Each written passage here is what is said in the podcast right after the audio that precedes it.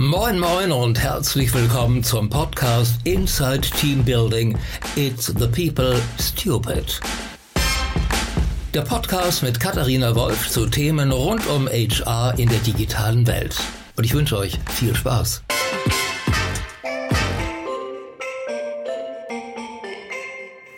Hallo und herzlich willkommen zu einer neuen Ausgabe von Inside Teambuilding. Ich sitze heute mal wieder in Hamburg bei einem ganz tollen Startup, einem ja Social äh, Entrepreneur Startup quasi ähm, mit einem ganz tollen Hintergrund und tollen, tollen, tollen Produkten, die wir gleich alle probieren werden. Ich sitze nämlich hier zusammen mit Felix Leonhardt, dem Gründer von Pure Food, ähm, die dieses ganz tolle Eis Lyka, was ihr bestimmt schon mal im Supermarkt irgendwo gesehen habt, ähm, äh, vertreiben und ähm, erfunden und produziert haben. Ähm, lieber Felix, du kannst viel schöner über dich selber erzählen erzählen, wie das alles entstanden ist und wie du zum Gründen gekommen bist? Gerne. Ähm, wir haben mit Pure Food ähm, bzw. Lyca 2014 angefangen, aus der Idee oder dem Frust heraus, dass wir ganz viel konsumieren und dieser Konsum in jedem, in jedem Schritt eigentlich nur negative Folgen hat, bis auf für die Menschen, die dir das Produkt verkaufen.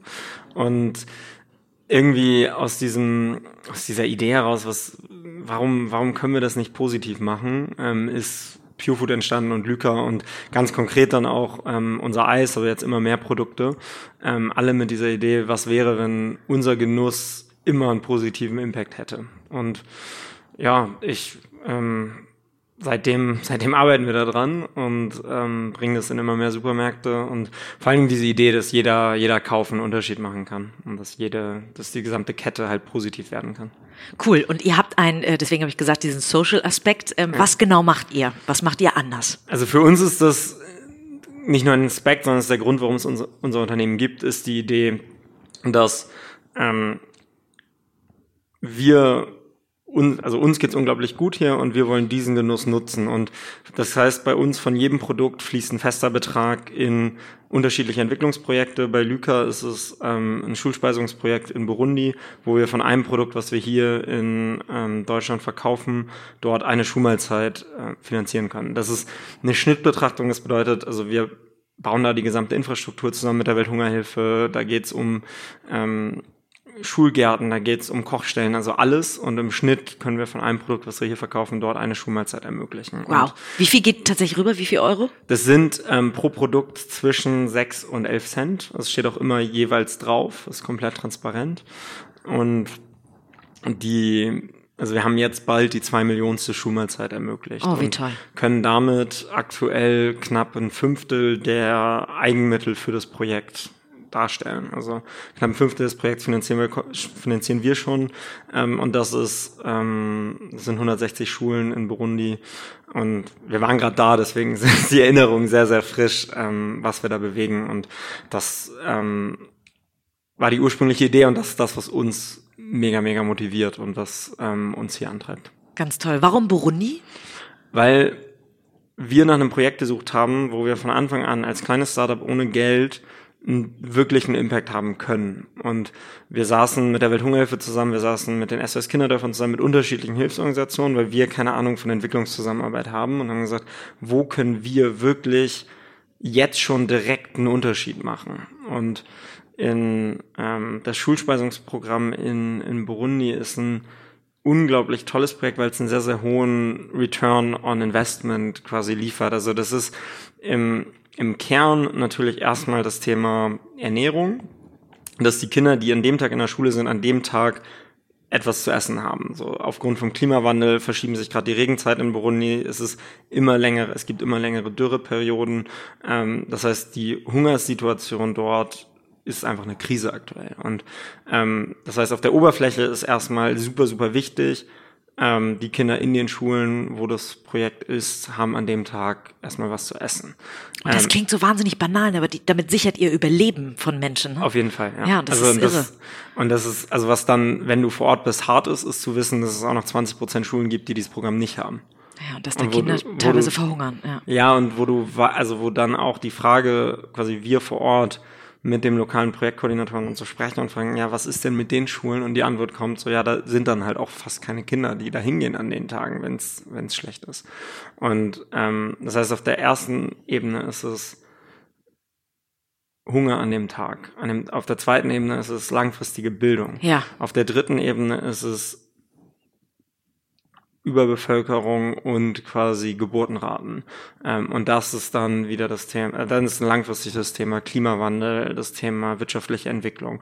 Und das ist alles miteinander verknüpft und all das adressiert nicht, natürlich löst nicht ein Projekt all diese Themen, aber all diese Themen werden durch das Projekt in, in, einem, in einem Teil adressiert, weil, also wir sehen jetzt, die, die, die Einschulungsraten sind von 55 Prozent auf 97 Prozent gestiegen. Das Verhältnis von Mädchen zu Jungen in den Schulen ist von 1 zu 3 zu 1 zu 1 ähm, wow. sich verschoben, so dass ähm, insbesondere die Bildung von Mädchen hat den krassesten Hebel auf wirtschaftliche Entwicklung, auf Klimawandel, auf all diese großen Themen. Und das ähm, ist der Grund, warum es unser Unternehmen gibt. Einfach nur um den Kontrast zu setzen, wir geben in Deutschland über eine Milliarde jedes Jahr für Eis aus. Wahnsinn. Und das können wir jetzt doof finden und können sagen, ja, diese Konsumgesellschaft und wir brauchen das alles nicht. Ja, wir, kein Mensch braucht Eis. Aber die Realität ist, wir, wir lieben alle Eis, wir lieben alle wir gute Lebensmittel, ja. wir konsumieren das alle. Und die Idee hinter unserem Unternehmen ist, was ist, wenn wir diesen Genuss, den ich liebe auch gutes Essen. Das mir auch ein Grund, warum es dieses Unternehmen gibt, ist, dass ich so gerne esse.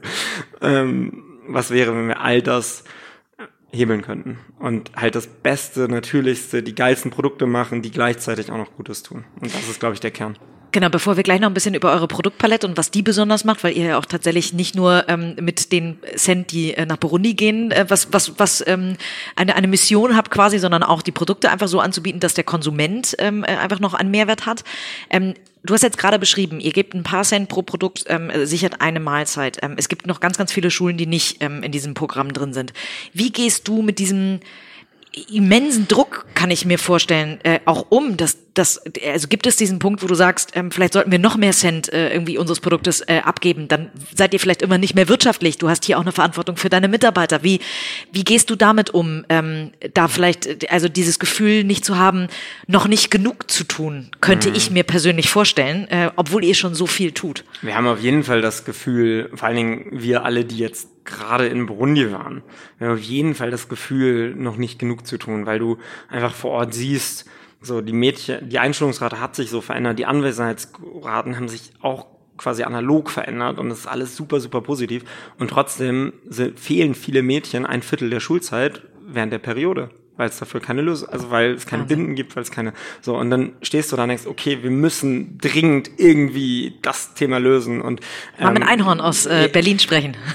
Seid ihr wahrscheinlich schon dran. Da, da, ja, genau, also äh, direkt, weil du meine e-, eine E-Mail geschrieben ja. und gesagt, ja, wir ja. müssen also, aber, ähm, die, dann, dann sitzen wir da und sagen, okay, wir müssen noch eine Hygienemarke machen, wir müssen noch, ja, ne, so, weil einfach der, ja, es hat bei uns die Entschlossenheit zu, wie groß möchten wir werden und warum möchten wir so groß werden, viel, viel präsenter gemacht und viel, viel klarer gemacht. Also unsere Mission hier ist, in den nächsten fünf Jahren 100 Millionen Menschen zu helfen. Wow. So und so groß darfst du in Deutschland selten reden, weil das ist immer so, ja, größenwahnsinnig und Schuster bleibt bei deinen Leisten. Was heißt das denn auf den Businessplan übersetzt quasi ins Wirtschaftliche? Ja, wie 100, groß sind 100 Millionen verkaufte Produkte.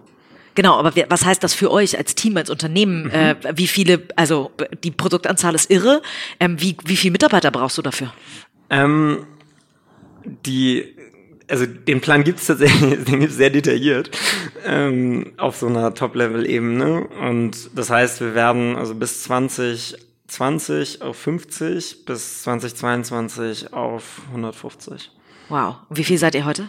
Wir sind jetzt 18 und ähm, stellen aber gerade fleißig ein. Also wir gehen jetzt in den nächsten drei Monaten hoch auf 25 Festangestellte. Cool. Wo, also wir sind mit allen Praktikanten, Werkstudenten jetzt schon irgendwie 36, glaube ich. Aber ja. Da reden wir natürlich nachher noch drüber für ja. alle, die Lust haben, bei euch äh, mit an Bord zu kommen, äh, ähm, äh, was euch äh, ganz besonders macht. Jetzt noch vielleicht einmal zurück zu der Produktpalette, die ihr mhm. anbietet. Ihr produziert chemiefrei, ähm, lecker sowieso, aber auch ähm, faire Produkte. Ähm, mhm. Beschreibt mal genau, wie produziert ihr und wie äh, kommt ihr auf die Produkte? Ihr habt ja eine relativ breite Produktpalette, nicht mehr nur das Eis. Ja. Ähm, äh, beschreibt mal, wie da Produktentwicklung bei euch läuft. Also das ist ähm, am Anfang war das einfach nur, was fehlt uns? Also wo stehen wir in, beim Einkaufen und denken, es kann nicht sein, dass in all diesen Produkten Glucose-Fructose-Sirup ist, dass es irgendwie ähm, die Zutatenliste so schlecht aussieht, dass die Nährwerte so scheiße sind und dass ähm, dass also die Qualität an sich von Lebensmitteln in Deutschland einfach unterirdisch ist, weil es immer nur um das Thema Preis geht. Und ähm, ja, aus dieser Perspektive raus, ich liebe Eis, damit haben wir angefangen. Ähm, da einfach mal eine richtig, richtig geile, natürliche Alternative, die man mit gutem Gewissen essen kann, die auch noch so lecker ist. Ähm, und dieses Prinzip übertragen wir eigentlich auf jede Kategorie und äh, der Kern ist immer noch, wo stehen wir vom Regal und sagen, warum hat das noch niemand gelöst? Also warum gibt es hier nur, also wir haben jetzt gerade unser Granola gelauncht, so warum ähm, gibt es kein, gab es kein Granola ohne verarbeiteten Zucker, was irgendwie vernünftig, also in jedem Produkt sehen wir irgendein Need bei uns selber oder, also bisher immer noch bei uns selber. Es ist noch nicht so analytisch, dass wir irgendwie sagen, okay, wir identifizieren jetzt irgendwie zehn Trends und daraus suchen uns jetzt was aus. Wir sind natürlich hier eine Gruppe von foodverliebten Menschen, die dadurch automatisch sehr, sehr viel in den Trends denken und da nah dran sind. Ähm, wir validieren das mittlerweile sehr professionell, dass wir wirklich Panels machen, Verkostungen und einfach gucken, okay, ist unser Geschmack und unser Trend wirklich das, was irgendwie sinnvoll ist. Was der, was der normale Kunde in Anführungszeichen, wenn man in Personas denkt oder so will. Genau, genau. Ja. das validieren wir mittlerweile sehr. Ähm, am Anfang war es wirklich einfach nur ich in der WG-Küche, der gesagt hat, okay, das ist geil, das machen. Ähm, das ist jetzt ein sehr professioneller, sehr, sehr cooler und ich glaube auch, das ist ein, einer unserer Kernwettbewerbsvorteile ist, dass wir einen sehr, sehr schnellen und gleichzeitig sehr validen Entwicklungsprozess haben, wo wir in schnellen Entwicklungsloops, was im Food-Bereich fast niemand hinbekommt, Produkte testen, validieren, gucken, funktioniert es, funktioniert es nicht. Ähm, da, ja, ich glaube, es ist sehr, sehr wichtig für uns. Und von den Produkten her jetzt ähm, ein richtig, richtig guter Kaffee für unterwegs in einer Glasflasche, ein äh, Granola ohne verarbeiteten Zucker, ähm, unser, unser Eis, was ja auch ohne verarbeiteten Zucker, rein pflanzlich, gute Nährwerte, saulecker. Ähm, und unsere Snackbites, die auch komplett ohne Zuckerzusatz, einfach auf Dattelbasis, eine kleine Süßigkeit für zwischendurch, wenn man ja auf Schokoriegel oder Co. verzichten möchte. Nun ist ja Eis, äh, ihr habt mit Eis angefangen, kein klassisches E-Commerce-Produkt, kann ich mir vorstellen. Ähm, Gar nicht. Das, genau, das heißt, ihr musstet irgendwie in die in die großen äh, äh, Großhandelsketten irgendwie ja. mit rein, in die in die Hypermärkte, wie man so schön sagt, äh, um möglichst viel Absatz zu finden, um eben möglichst viele Mahlzeiten ähm, finanzieren zu können. Wie habt ihr das geschafft? Wie schafft man es, gelistet zu werden bei einem dieser großen äh, Läden? Die, die, die banale Antwort ist einfach verkaufen. Das heißt, also es ist einfach ein, es ist einfach Klinkenputzen. Es ist Vertrieb. Man muss halt mit vielen Menschen sprechen und viel für sein Produkt brennen und viele Neins hören. Ähm, ich habe viele gute Sprüche aus dem Einzelhandel gelernt. Also Wie so, zum Beispiel? Ich weiß nicht, was für ein Podcast. Also so, der härteste war, glaube ich, ein Einkäufer, der sich das Produkt gegessen hat und meint, so, ja, ja, zum Scheißen reicht's.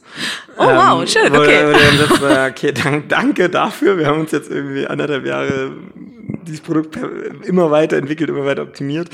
Ähm, ja, ach, also Klassiker ist ja, es muss dem Fisch schmecken, nicht dem Angler und so. Also das ist so die, das ist die ähm, ist eine sehr konservative Struktur und als wir angefangen haben, gab es diesen Begriff Food Startup auch nicht. Also keiner wusste so richtig, was wir sind, weil es gab irgendwie mal Müsli, True Foods und freche Freunde, so als die ersten Food Startups. Ähm, aber danach gab es irgendwie nicht so richtig viel und der Einzelhandel war, das war einerseits ein Vorteil, weil die waren froh, dass mal was Neues kommt und gerade im Eisbereich, dass es nicht nur Nestle und irgendwie Unilever gibt weil alles andere im Eisbereich, Ben Jerry's und so, ist ja alles Unilever oder Nestle. Ja. Und ähm, die waren erstmal froh, dass es da überhaupt irgendeine Innovation gibt. Und gleichzeitig, ähm, ich weiß noch, wie bei, bei Startup-Events wir hinterfragt wurden, ob wir denn ein Startup sind, weil wir äh, physische Produkte machen würden. Ja, ähm, und teilweise deswegen ja nicht qualifiziert waren für Startup-Events. Wir gesagt haben, ja, nee, ihr seid ja kein Startup, ihr macht ja Food. Ähm, das war 2014, 2015. Das hat sich ja zum Glück in den letzten Jahren massiv gewandelt. Irre. Ja. Und kommt einer dieser Einzelhändler auf die Idee zu sagen, was für ein toller Zweck dahinter, kann ich das irgendwie unterstützen? Jein. Ich sag mal, also für, einen für einen deutschen Einzelhandel zählt am Ende Drehzahl, also wie oft verkauft sich ein Produkt pro Sorte, pro Woche, pro Supermarkt und Deckungsbeitrag. Und ähm, alles andere ist eher sekundär, wobei die natürlich eine strategische Sicht auf ihr Sortiment haben und sagen, okay, was für Produkte brauchen wir für welche Zielgruppe? Und da erfüllen wir natürlich einen Need als soziale Biomarke, die eine ganz gewisse Zielgruppe anspricht und wo wir natürlich, wir werden niemals mit unseren Produkten so viel, so viel Drehung pro Markt haben wie eine Rewe Eigenmarke. So, ist ja. einfach, weil unser, weil aufgrund der Zutaten und aufgrund der Hochwertigkeit unserer Produkte unser Preis, auch wenn wir da echt sehr bestrebt sind, den, die Preise so zu, so niedrig wie möglich zu halten, damit es für möglichst viele Menschen funktioniert, weil unser Antrieb hier ist, möglichst viele Schulmahlzeiten zu ermöglichen, ähm, dass das natürlich eine Sortiments, eine strategische Sortimentsergänzung für eine Rewe ist, zu sagen, ich nehme das da auf. Und wir arbeiten mit denen natürlich immer wieder daran, dass wir sagen, okay, hey, ähm, hier ist eine soziale Mission hinter, wir können euch jetzt nicht 10 Cent mehr Deckungsbeitrag geben, weil die gehen nach Burundi. Ähm, für manche Einkäufer ist es tatsächlich ein Argument, für andere ist es relativ egal. Und ähm, es fängt langsam an, dass da ein Umdenken stattfindet und wir sind sehr, ich bin mega, mega froh zum Beispiel über den Erfolg von Share ähm, die, die es geschafft haben, Rewe und DM auf so eine strategische Partnerschaftsebene gezogen zu haben, zu sagen, und von denen auch das Commitment für die soziale Mission zu bekommen. Ähm, was, ja, ein echt krasser Schritt ist, der auch zeigt, dass das Thema soziales Engagement immer stärker Kaufkriterium wird. Also mhm. für immer mehr Menschen ist wichtig, warum gibt es ein Produkt? Und das davon bin ich fest überzeugt, dass es in fünf Jahren noch viel, viel krasser der Fall ist als jetzt. Und ich glaube, dass wir damit jetzt schon das Problem lösen, was viele Händler wahrscheinlich in zwei, drei Jahren erst erkennen werden. Dass es entweder ist es eine, ein purer Discount oder es ist wirklich ein sehr, sehr hohes Engagement mit dem Produkt und mit warum brauche ich dieses Produkt. Mhm. Das heißt auch immer ein Kampf zwischen sozialem Engagement und äh, gleichzeitig äh, Wirtschaftlichkeit dieser ganzen Firma. Und da hast du irgendwann so schön mal gesagt, auch vier Jahre nach der Gründung ähm, seid ihr konstant noch im Überlebenskampf, wie jedes Startup wahrscheinlich. Mhm. Ähm, wie sieht das aus? Ähm, wo, wo ist der Kampf am größten? Der Kampf ist da, wo du es gerade beschrieben hast, am größten. Also wie kriegen wir unsere Produkte möglichst gut platziert? Ähm, und zwar so platziert, dass unsere soziale Mission verständlich wird und dass der Mehrwert der Produkte verständlich wird. Ähm, wir haben, wir produzieren physische Produkte, das heißt, wir haben ständig, wir haben ein hohes sechsstelliges Lager.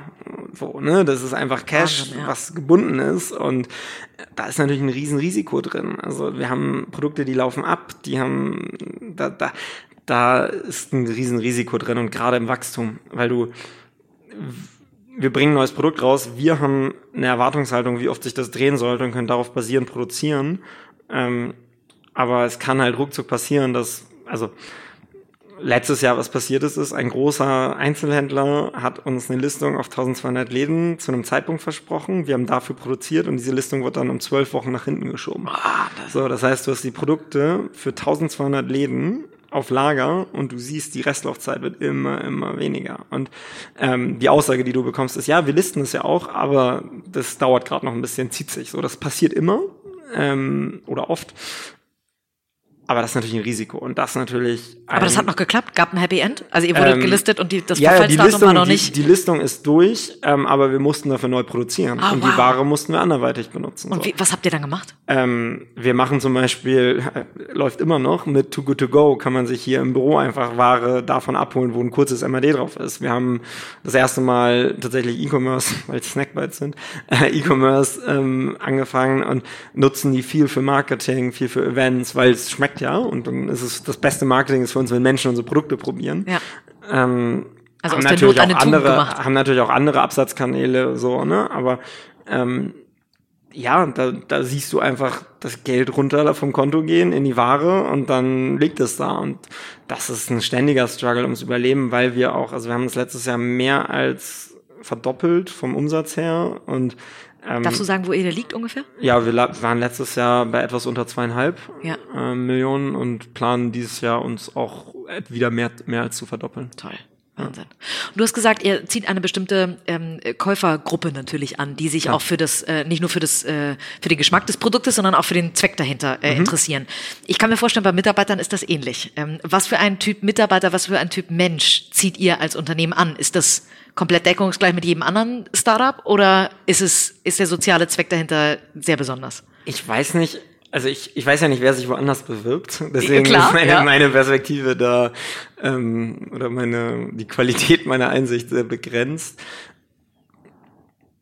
Wir ziehen, ich glaube, aufgrund von drei Dingen Leute an. A, unserer sozialen Mission, B, unserer Produkte und C, unserer Unternehmenskultur. Also, und die in unterschiedlicher Gewichtung. Und wenn jemand das nicht mitbringt, eine starke Begeisterung für eins von diesen drei Dingen, dann ist die Person auch nicht richtig für uns. Also okay. das ist, ähm, wie testet ihr das ab, bevor wir unbedingt natürlich gleich noch über die Unternehmenskultur sprechen? Wie stellst du sicher, dass hier jemand reinpasst? Oh, also unser, unser Bewerbungsprozess hat sich, also da, da bin ich ziemlich, ziemlich stolz drauf, dass wir da echt ja bisher nicht daneben gegriffen haben und dass cool. das echt ähm, gut funktioniert, eher zufällig. Wie, wie läuft der denn ab? Mm, es gibt, also ich mache das alles selber, was manchmal auch leider im Chaos endet, weil ich einfach nicht genug Zeit mir dafür nehme. Ähm, Im Chaos meine ich einfach nur, wir kriegen vielleicht vorweg, wir kriegen, wenn wir eine Stelle ausschreiben, zwischen 100 und 200 Bewerbungen. Wow. Ja, also wir werden echt, das ist eine super Luxussituation, die aber auch zeigt, dass das Thema, warum arbeite ich irgendwo, immer wichtiger wird. Und ähm, bei uns bewerben sich sehr seniorige, super, super krass erfolgreiche, erfahrene Leute, die nach Sinn in ihrer Arbeit suchen. Und das macht den Job erstmal grundsätzlich schwerer und leichter, weil ich muss super viel filtern. Andererseits haben wir auch eine sehr hohe Qualität von Bewerbung. Mm, dann, also wenn ich bei uns bewirbst, kriegst du erstmal einen Autoresponder, wo quasi unsere gesamte Unternehmenskultur mit Blogbeiträgen verlinkt und erklärt ist und auch erklärt ist, hey, wir kommen vielleicht nicht so schnell hinterher, tut uns leid, ähm, und unser Gehaltsmodell auch schon drin erklärt ist. Ah, okay. Ähm, das heißt, das macht ihr von vornherein komplett transparent, was man bei euch verdienen kann. Ähm, noch nicht, also in der E-Mail ist quasi nur das Prinzip erklärt. Das liegt aber eher daran, dass ich es noch nicht geschafft habe, diesen Blogbeitrag mit dem Rechner fertigzustellen. Aber das Ziel ist ja. Okay, das heißt, Moment, wie sieht die aus, die, die, die Vergütungsstruktur? Die sieht, also das Gehaltsmodell ist so aufgebaut, dass wir ein also vielleicht muss ich einen Bogen noch schlagen, bevor ich da in die, ins Detail gehe. ähm, wir haben ich glaube nicht, dass Geld motiviert, sondern ich glaube, Geld demotiviert in den meisten Unternehmen. Ich glaube, die meisten Anreizsysteme sind, also das ist dieses Getuschel, die verdienen 100 Euro mehr, warum hat sie jetzt den Bonus bekommen, warum hat er jetzt das, so, da ist, da ist, ich glaube, in den meisten Unternehmen ist Geld ein super, super negatives Thema, wenn es zum Thema wird. Und deswegen, für mich ist es sau wichtig, dass jeder hier genug verdient, um in Ruhe zu arbeiten und um in Ruhe zu leben und ein schönes Leben zu haben. Ähm, aber Geld darf niemals mit Leistung oder mit ähm, der Arbeit hier irgendwie verknüpft werden. Das heißt, es gibt keinen variablen Anteil. Auf gar keinen Fall. Bin okay. ich komplett. Also da, da, ich weiß, dass es relativ konträr zur Standarddenke ist. Zu meinem persönlichen Background, ich bin ich habe einen Master of Finance von einer Business School, ne? Also ich habe diese ganze Standard Cafeteria Modell, wie baut man Anreizsystem und so, das musste ich alles mal lernen. Ähm, und ich habe mich immer gefragt, was für ein Menschenbild steckt eigentlich dahinter? Und das ist das Menschenbild, dass du Menschen motivieren musst und dass du Menschen kontrollieren musst und dass du Menschen als, dass du als Arbeitgeber, was ja schon mal ein beschissenes Wort ist auf gut Deutsch, weil, also Arbeitgeber heißt, ich gebe dir die Arbeit, du bist der Arbeitnehmer, der sie an, also finde ich schon mal, oh, die Sprache dahinter stört mich schon mal massiv. Das ist bei unserer deutschen Sprache Und, ganz häufig so tatsächlich. Ja, ja, deswegen, also ich nenne auch die ganzen, also für mich sind das alles Teamthemen, weil ich auch das Wort Personal und HR so schrecklich finde. Ähm, die, ja, die, wenn dieses Menschenbild ist, ich glaube, dass jeder Mensch intrinsisch motiviert ist und dass jeder Teil von einer größeren Sache werden möchte und möglichst viel dazu beitragen möchte. Wenn ich darauf basierend alle Systeme aufbaue, dann lande ich bei etwas, was komplett anders aussieht als das, was in den meisten Unternehmen passiert.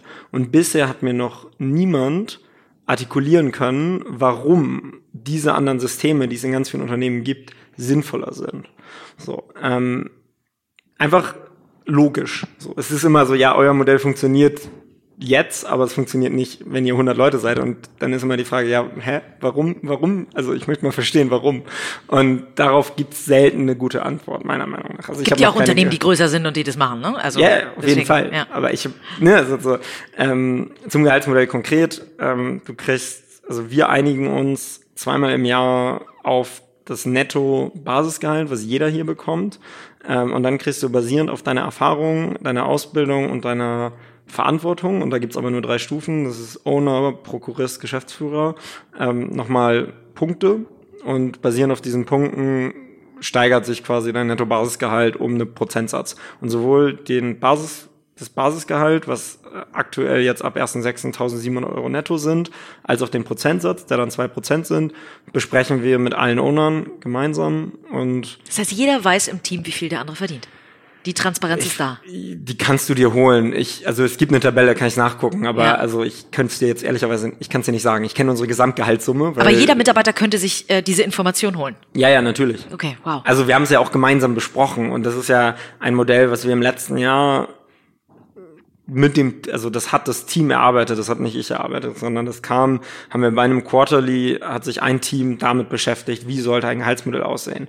Und meine tiefe Überzeugung, was variable Gehaltsthemen und so weiter angeht, ist da natürlich sehr, sehr krass eingeflossen, aber das finale Modell kam komplett aus dem Team. Und dann ging es eher darum, welche Gesamtstufe können wir uns aktuell leisten, wo soll sich das langfristig hinentwickeln. Und das ist auch noch nicht fertig, weil wir merken jetzt, ähm, die, das wird zu, das wird, wir müssen irgendwann diese Erfahrungspunkte, weil die sammelst du auch weiterhin, wenn du hier bist, da müssen wir irgendwie noch eine, eine Abflachung reinsetzen, was die Erfahrungspunkte angeht, weil du sonst, wenn du hier 20 Jahre bist, theoretisch irgendwie mit 15.000 Euro nach Hause gehst. So, das haben wir einfach nicht, ne, das ist noch nicht zu Ende gedacht, aber das ist. Aber es ist ja toll, dass, also ich meine, das ist ja auch eine Reise, auf die man sich begibt. Ne? Wir haben auch einen, einen anderen Podcast-Gast, ähm, äh, der, der auch erzählt hat, ähm, dass sie auf dieses ganze äh, sehr demokratische Modell umgestellt haben im Team, ähm, dass das aber auch neue Probleme geschafft hat. Sowas wie das Thema Wertschätzung. Wenn es keine Führungskraft mehr gibt, gibt es auch von oben keine, keine Wertschätzung, in dem Sinne kein, kein Lob. Und der eine oder andere braucht das vielleicht so. Das, ähm, ga- gab es Hürden, auf die ihr gestoßen seid, wo ihr sagt, sowas wie mit dem Gehaltsmodell, das habt ihr noch nicht durch zu Ende durchdacht, das müsstet ihr noch mal anpassen? Hast du da irgendwie noch irgendwas erlebt, was, äh, was eine Hürde war? Ja, also der Gehalt, also jetzt spezifisch aufs Gehaltsmodell oder auf unsere Auf, auf, auf insgesamt, auf, auf eure Kultur, die, also die äh, deutlich anders zu sein scheint, auf viel mehr auf Vertrauen basierend. Mhm. Ähm, gibt es dadurch irgendwelche Dinge, die sich im Team so verändert haben, dass ihr gesagt habt, oh, äh, witzig, da haben wir nicht dran gedacht, aber das ist jetzt für uns ein Problem, äh, da müssen wir einfach ran. Es ist auch das Thema, es ist das Thema Wertschätzung, es ist das Thema Fokussierung. Ähm, Okay, was beim Thema Fokussierung? Naja, wenn, wenn du dir selber deine Ziele setzt und du sehr ambitioniert bist, dann setzt du dir vielleicht auch in einem Quartal acht Ziele, obwohl es realistisch ist, dass du eher zwei oder drei hinbekommst. Ähm, vielleicht sollten wir einen Schritt nochmal zurück machen und unsere Unternehmenskultur auch nochmal dann beschreiben. Unbedingt gleich, ja, ja, ist, klar, ja, ja. Also da, da ist ähm, dieses Thema, wie kriegst du es hin, dass du komplette Transparenz mit einer hohen Ergebnisorientierung und dieser Vision, wir wollen 100 Millionen Menschen in den nächsten fünf Jahren helfen. Wie kriegst du diese drei Dinge zusammen? Und das bedeutet, das hier ist nicht irgendwie Larifari-Hippie-Verein, sondern wir sind ein sehr, sehr zielstrebiges, klar orientiertes Unternehmen mit der festen Überzeugung, dass je wirtschaftlicher wir sind, desto sozialer sind wir auch. Genau, der Profit ist gleichzeitig ein gut eingesetzter Profit, ja. Genau, und, Ja. und basierend auf dieser festen Überzeugung ähm, gibt's bei uns transparente KPI-Dashboards für die gesamte Firma, für jeden Bereich. Es gibt die für jedes, für jede Marke und für jedes Team eine Gewinn- und Verlustrechnung, die komplett öffentlich ist, die jeder sieht. Ähm, es gibt komplett transparente Objectives, Key Results für jeden, die auch entsprechend in einem Quarterly und in einem Monthly besprochen werden. Und das ist die Seite, über die dann weniger geredet wird. Ähm, dieses gesamte transparente System basiert auf einem extrem hohen Leistungsstandard. Und wenn, deswegen kann Gehalt auch nicht mit Leistung verknüpft werden, weil wenn jemand hier nicht absolut top ist, dann darf diese Person gar nicht hier sein. Und das ist mega hart, aber das ist der Anspruch, den wir haben müssen, weil wir in einer sehr, sehr wettbewerbsintensiven Branche uns gegen, ja, vorhin genannte Unternehmen wie Nestle, Unilever und so behaupten müssen. Und nur wenn die absolut besten Leute bei uns sind, können wir das erfolgreich schaffen. Und das heißt, ich brauche oder wir brauchen auch gar kein Gehaltsincentive, unabhängig davon, dass ich nicht glaube, dass der jemals funktionieren würde, weil die Leute, die hier sind, eh so gut sein müssen, dass sie Vollgas geben und dass sie die Besten in ihrem Bereich sein müssen. Okay, super spannend. Und auf der anderen Seite habt ihr ja auch äh, kulturell, und da kommen wir jetzt so ein bisschen, ne, was, was, was gibt ihr den Mitarbeitern auch, außer sehr viel Vertrauen in der Tat. Ähm, mhm. Transparenz funktioniert nur, wenn da viel Vertrauen ist, dass mit der Transparenz auch gut umgegangen wird. Ja. Ähm, äh, Vertrauen auch in ganz anderen Themen, eben Objective Key Result, also OKRs ist ja auch schon sehr viel Vertrauen, weil der Mitarbeiter sich die Ziele selber setzt. Aber ihr habt auch sowas auf der anderen Seite, was ihr den Mitarbeiter gibt, sowas wie unbegrenzten Urlaub zum Beispiel. Ja. Ähm, erzähl mal, was, was, äh, was erwartet jemanden, der sich bei euch bewirbt, denn alles, äh, wenn er hier irgendwann anfängt? Ähm, ja, also das, du kannst arbeiten, wo du möchtest, wann du möchtest, wie du möchtest. Ähm, ja, es ist, du bist dann Unternehmerin. Ähm, und das ist eigentlich die, das ist das Ziel dahinter ist. Deswegen nennen wir uns auch Owner und nicht Festangestellte. Das ist wieder so ein doofes deutsches Wort, Festangestellte. Das ist so, du bist fest angestellt. Ja. ich habe dir quasi in diesem Moment eine Fessel. ja. Sondern nein, hier sind alle Owner und das Wort ist sehr be bewusst gewählt.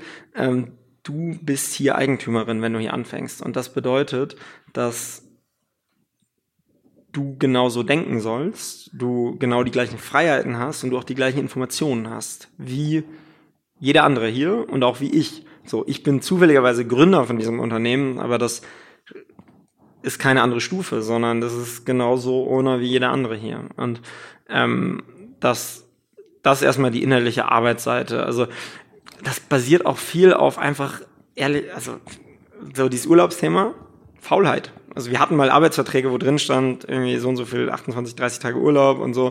Und dann kam irgendwann mal jemand an und hat gesagt, wie viele Urlaubstage habe ich eigentlich noch? Und ich, keine Ahnung, weiß ich nicht, ist mir auch egal. Ähm, und dann war so, ja, okay, das ist ja irgendwie Quatsch.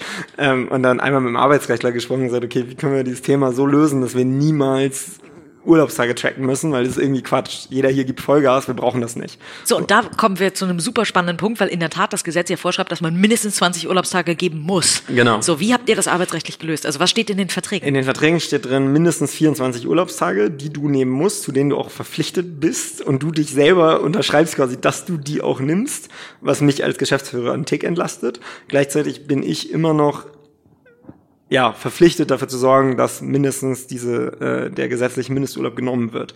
Ähm, dieser Verpflichtung komme ich ohne Tracking quasi nach, indem ich einfach nur, wenn ich sehe, jemand arbeitet zu viel, sage, bitte hau mal ab.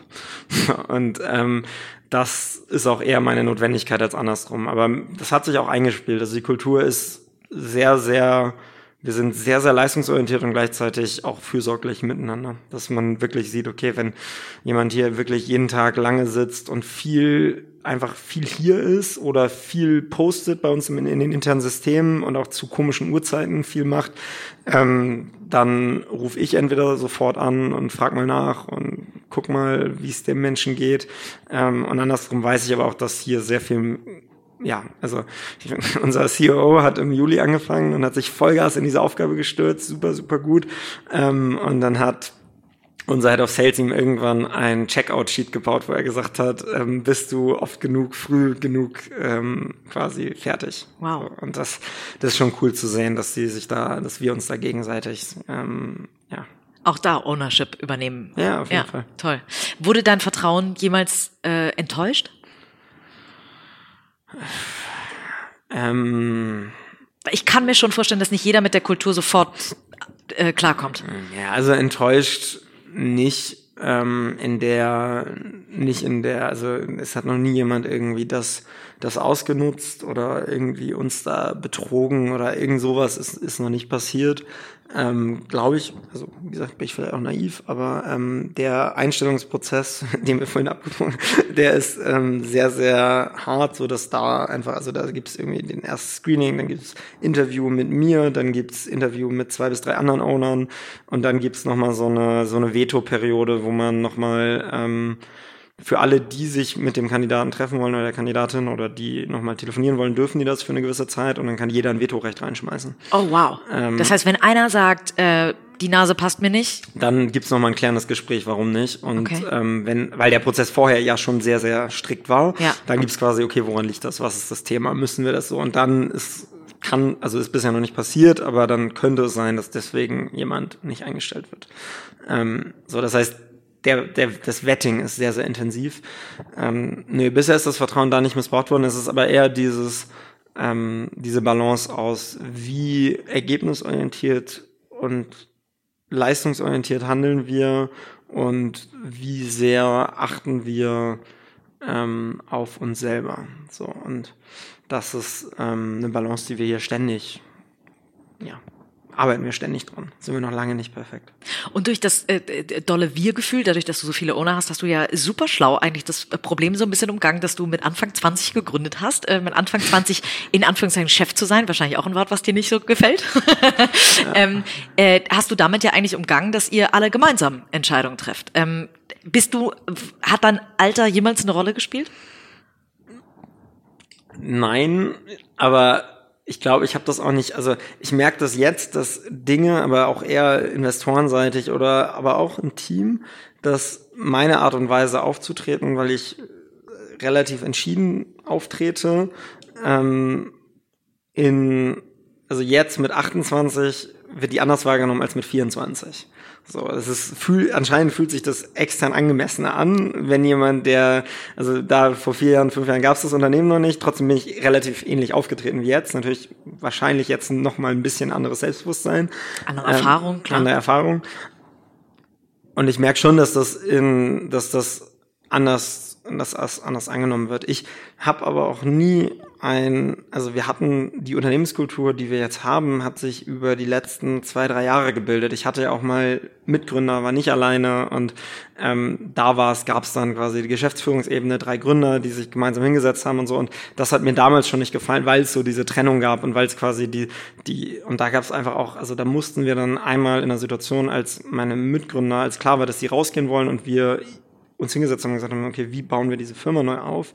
Wo klar war, okay, wir müssen uns hier auch von Menschen trennen, wir müssen Leuten kündigen, ähm, wo mir diese gesamte Art und Weise, der gesamte Prozess einfach null gefallen hat. Und ich Wieso, was, was hat den Prozess ausgemacht? Wie ist der abgelaufen? Ja, das war der klassische Weg, wir in der Geschäftsführung haben entschieden und dann mitgeteilt. Und ähm, das fand ich A menschlich nicht gut und B fürs Unternehmen auch nicht gut. Und was wir jetzt haben, und das haben wir auch gesehen in dem vorhin beschriebenen Fall, wo diese große Listung aus war, hatten wir ein echtes Cashflow-Problem. Also da waren wir echt einfach, den Monat war unklar, wie kriegen wir das hier hin.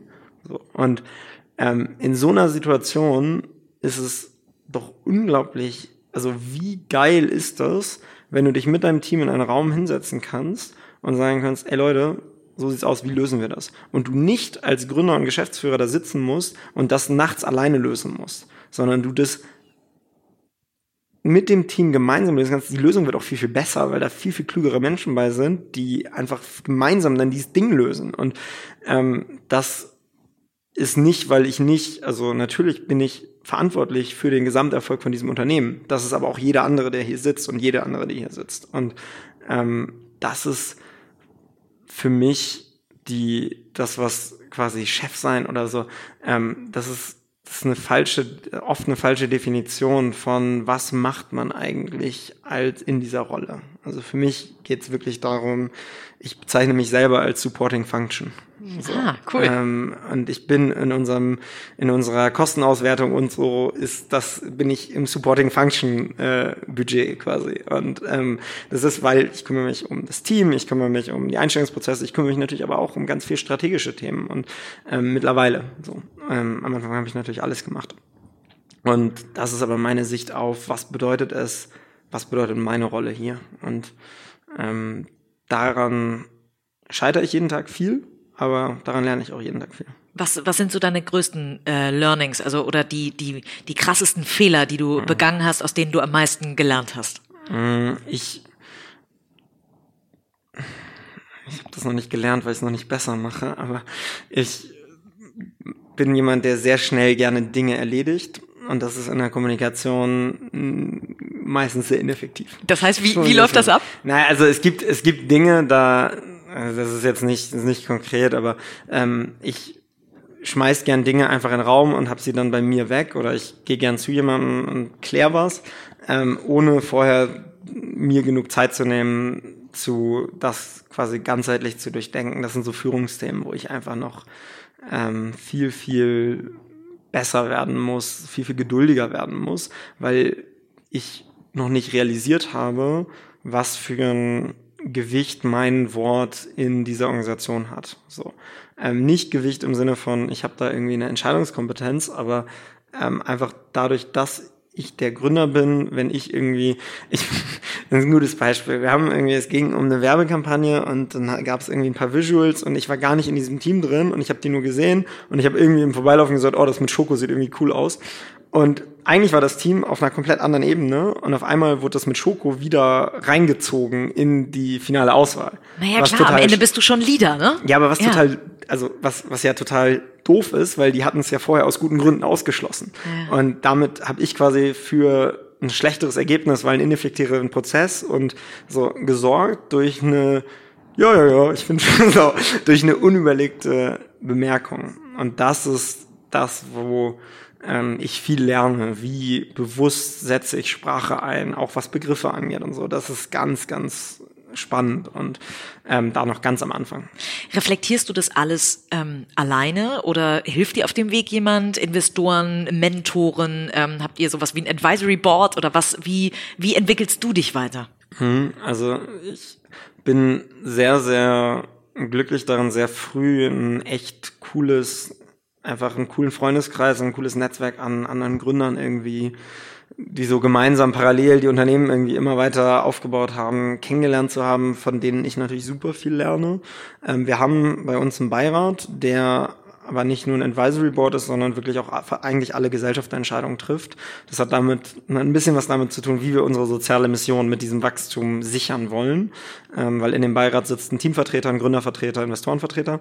Ähm, und da sitzen sehr, sehr erfahrene, also da sitzt ein ehemaliger CEO von Intersnack drin, da sitzt ein sehr, sehr erfolgreicher ähm, deutscher Getränkeunternehmer drin und so, da sitzen Leute drin, die aber, das ist eher eine Challenge aus der traditionellen Sicht. Also die kommen dann eher rein und sagen, wie ähm, jeder, jeder Mitarbeiter hat Anteil im Unternehmen. Was ist denn jetzt, wenn ihr, was ist denn jetzt mit der Putzfrau? Und so. Und dann musst du halt sagen, so, ja, auch die. Ach krass, das heißt, und, jeder hat äh, Anteil am Unternehmen. Ja, auf jeden Fall. Also wir haben Sonst jetzt keine, kann man es nicht jetzt, Owner nennen wahrscheinlich. Genau, ja, wir haben jetzt keinen keinen Owner, die hier äh, Putzfrau ist, weil ja. brauchen wir aktuell nicht in der Art und Weise. Aber ähm, wenn wir das hätten, ja, aber deswegen aktuell, ja, jeder, jede Person, die hier arbeitet ähm, als Owner, wenn, wenn sie keine Anteile hätte, wäre sie kein Owner. Ja, okay. Und ist das nicht auch eine Form von also, Leistungsvergütung? Äh, nein. Also, Sondern einfach Commitment. Das ist, das ist, natürlich gibt es dann irgendwann, wenn wir hochprofitabel sind, kann da ganz viel Geld fließen. Und das kann auch viel, viel mehr sein als das, was wir hier jemals uns als Gehalt ausschütten. Ähm, das finde ich auch sinnvoll für die Menschen, die hier massiv dazu beigetragen, dieses Unternehmen aufzubauen. Aber kein Mensch arbeitet, weil du auf dem Papier irgendwie tausend Anteile hast oder ein Prozent oder wie auch immer, gehst du nicht montags hin und sagst, jetzt lege ich nochmal zehn Prozent drauf. Also die zehn Prozent drauf legst du, weil du einfach das Commitment zu dem Team hast, weil du das Commitment zu den Produkten hast, zur sozialen Mission, weil du dich wohlfühlst, weil du Spaß an der Arbeit hast, weil dich die Arbeit erfüllt und weil du das als, weil die, ja, weil das einfach, weil du Teil dieser Firma bist und nicht, weil da irgendwann mal vielleicht ganz viel Geld fließen kann. So, ich glaube daran, dass da mal ganz viel Geld fließen kann, aber ich habe da keine Illusion, dass deswegen irgendwer hier mehr arbeitet. Und also es wäre ja so, als würde ich sagen, ja, okay, ähm, ich möchte jetzt, dass du mehr arbeitest. Also ich drehe das mal um. Es wäre so, ja, ich möchte jetzt, dass, also würdest du diesen Podcast könntest du diesen Podcast 20 Prozent besser machen, wenn du da, weißt du, also wenn dir jemand dafür irgendwie pro Folge irgendwie 2000 Euro mehr gibt, weiß ich nicht. So, du machst ihn wahrscheinlich, weil dir dir Spaß macht und weil du mit coolen Menschen irgendwie ähm, gute Gespräche führen kannst und weil dich das Thema interessiert. Und wenn dir jetzt jemand dafür, wenn du noch besser bist, mehr Geld gibt, ja, das ist ja das klassische Podcast-Format, ehrlicherweise. Wir haben irgendwann die Werbung rausgenommen. Wir haben mhm. irgendwann, wir haben am Anfang mal äh, probiert, wie es ist, mhm. ähm, wenn du Advertising reinschaltest und haben irgendwann gesagt, irgendwie passt das nicht, weil wir wollen unser Geschäftsmodell, wir wollen mit dem Podcast eigentlich gar keine Kohle verdienen, mhm. sondern wollen in der Tat, ähm, äh, ich finde jedes dieser Gespräche monster inspirierend. Ähm, wir können, wir kriegen so viele tolle Hörerfeedbacks, aber es ist genau, äh, genau was du beschreibst. Deswegen schalten andere Werbung. Weil ja. sie sagen, ich muss den Podcast so gut machen, dass es so viele Hörer sind, dass ich so viele Advertiser äh, um, kriege, die so und so viel Geld zahlen. Verstehe ich, aber ich glaube nicht, dass das die, dass das am Ende zu einem besseren Ergebnis führt. Mhm. Also das ist ja, also die Motivation ist logisch aus quasi, ich möchte damit mehr Geld verdienen. Aber aus Unternehmenssicht ist es ja nur sinnvoll, mehr Geld für etwas auszugeben, wenn ich mehr Leistung quasi und mehr Ergebnis daraus bekomme. Und das ist genau das Gegenteil. Die Hörer schalten eher ab, weil sie Werbung nervig finden. Genau, ja. so. Und äh, für, für dich selber ist es ja nicht mehr motivierend. So. Und genauso ist es für uns nicht mehr motivierend, irgendwie mehr also wie gesagt, das Geld sollte einfach kein Thema sein. Du solltest einfach genug verdienen, dass du dir keine Sorgen darüber machen kannst, dass du irgendwie dich vernünftig ernähren kannst, dass du einen schönen Urlaub haben kannst, dass du irgendwie dich um deine Familie gut kümmern kannst und ähm, ja, also es sind übrigens in unserem Gehaltsmodell auch noch, also pro Kind gibt's auch noch einen Netto, Nettobetrag on top. Die Idee haben wir uns, glaube ich, von Einhorn geklaut. Ah ja, sehr dieser, gut. Dieser, wobei die, glaube ich, bei Brutto sind und wir sind auf bewusst auf ein Netto-Modell gegangen, weil wir gesagt haben, alle Beträge immer netto. Ähm, Damit man weiß, was ankommt. Ja, weil das ist ja das, was zählt. Ja, also, was am Ende Cash ja. in the Tash ist. Ja. ja genau. Ist denn überhaupt ein Exit irgendeine Option? Ich kann mir vorstellen, wenn man eine solche Mission verfolgt wie, wie du und, und das mit so viel Leidenschaft macht, ähm, ist ja, kann ja auch eine Gefahr sein, dass wenn man irgendwann ein Produkt exitet, sofern es dieses Wort gibt, ähm, dass dann vielleicht jemand diese Mission nicht fortführt in mhm. dem Sinne. Ja, also die die Art und Weise, wie wir das gesichert haben, wir haben jetzt, ähm, das ist noch nicht öffentlich, aber wir haben halt gerade eine große Venture-Runde abgeschlossen.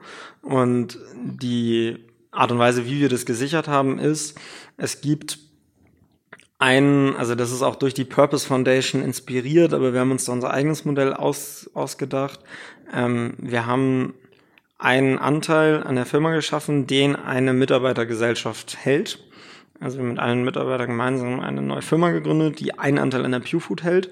Ähm, und dieser Anteil hat die Aufgabe, ein Mitglied in den Beirat zu entsenden. Im Beirat werden alle Gesellschaftsentscheidungen getroffen, also keine Ahnung, alles wie Abberufung vom Geschäftsführer zu ähm, kaufen wir irgendwelche Firmen oder machen wir neue Finanzierungen oder so. Das sind alles Beiratsentscheidungen bei uns. Ähm, da sitzt quasi dann immer ein Vertreter des Teams mit drin. Ähm, und der zweite Zweck von diesem einen Anteil ist, den Artikel 2 unserer Satzung, ähm, darauf hat er ein Vetorecht.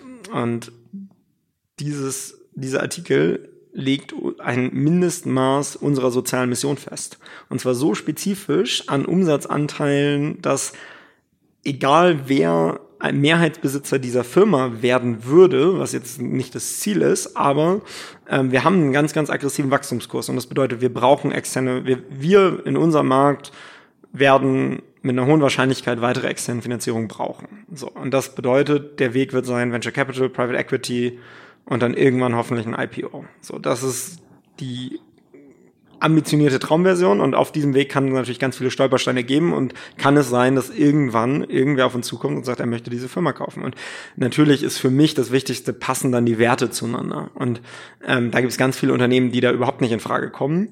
Ähm, gleichzeitig kategorisch zu sagen, nein, widerspricht auch wieder unseren Werten, weil wir auch pragmatisch in unserem Handeln sind und sagen, wir möchten ja soziales Engagement und möglichst hohen sozialen Impact mit Wirtschaftlichkeit erreichen. Ähm, aber die soziale Mission muss immer gesichert sein. Und das haben wir jetzt seit ein paar Wochen so fest, dass auch als gesellschaftsrechtlich quasi fest. Das ist gesellschaftsrechtlich ja. so fest, ja. da kann nie wieder jemand was dran ändern. Ja. Und cool. ähm, also außer ja, das ist sogar noch doppelt gesichert, weil außer der Anteil der Mitarbeiter stimmt dagegen, aber es ist auch der Zweck der Gesellschaft aller, aller Owner, ähm, quasi immer dagegen zu stimmen. Also es ist quasi okay. nochmal. Cool. Eine letzte Frage noch tatsächlich ähm, zu euch als, als Unternehmen und, und zur Kultur, bevor ähm, uns dann gleich die Zeit ein bisschen wegläuft. Ähm, ihr habt eine Stelle ausgeschrieben, äh, gehabt oder immer noch, die mhm. Wohlfühl-Omi oder so ja. ähnlich. Wie ist es dazu gekommen? Ähm, wir saßen beim Strategie-Meeting zusammen und haben uns gemeinsam über unsere Organisationsentwicklung unterhalten. Welche Stellen brauchen wir wann und welche davon abhängig von Umsatz, welche davon sind einfach Engpässe, die wir jetzt lösen müssen. Und in, in diesem Thema kam so rein, so, ja, unser Büro ist echt immer, echt immer unordentlich und es nervt irgendwie und eigentlich brauchen wir mal irgendwie einen Feelgood-Manager oder so und dann so, Feelgood-Manager, ja, dafür haben wir echt nicht das Budget, das, ne, irgendwie ist ja und so, und dann so, ja, eigentlich wäre, wird doch so eine, so eine Omi, die sich einfach gut um uns kümmert, wäre doch einfach schön, so, und, ähm, und, und warum, warum eine o Omi quasi? Ja, das ist wahrscheinlich so eine romantische Vorstellung von, die wir alle irgendwie im Kopf haben, von du fährst zu Omi und kriegst irgendwie lecker Kuchen und bist irgendwie gut versorgt. Ähm, zeigt wahrscheinlich auch die die Jugendhaftigkeit unseres Teams. ähm, also unser Altersdurchschnitt ist aktuell 26, Wow, 27 ja. glaube ich jetzt. Also damit auch ein bisschen Lebenserfahrung sich einzukaufen, in Anführungszeichen. Ja, auf jeden Fall. Ich glaube, also es war eine, eine witzige Schnapsidee, die aber auch substanziell, glaube ich, echt wertvoll ist. Einfach hier ähm, jemanden da, jemanden im Team zu haben, der uns da ja viel Lebenserfahrung mitbringt und einfach auch so ein bisschen ähm, den Hintern versohlt, wenn es unordentlich aussieht. ich drück's mal so aus. Sehr gut, klasse.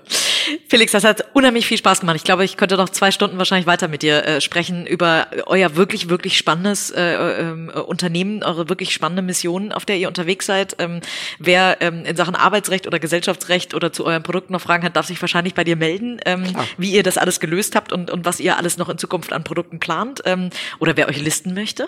Auf jeden Fall. Also äh, wir können Partner immer gebrauchen ähm, von, also unsere Produkte stehen mittlerweile auch in Gastronomien, die stehen überall. Also sehr, sehr gerne. Nee, macht ihr auch sowas wie Spenden oder so? Kann man euch noch etwas anderes Gutes tun, außer eure Produkte zu listen?